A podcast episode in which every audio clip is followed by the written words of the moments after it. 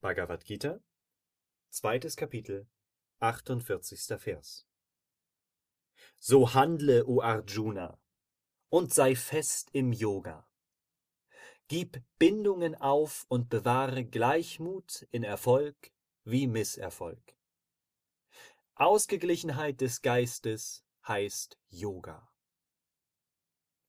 Kommentar Swami Shivananda in der göttlichen Einheit ruhend, führe Handlungen nur um Gottes Willen aus, wobei der Geist im Erfolg wie auch im Misserfolg ausgewogen bleibt.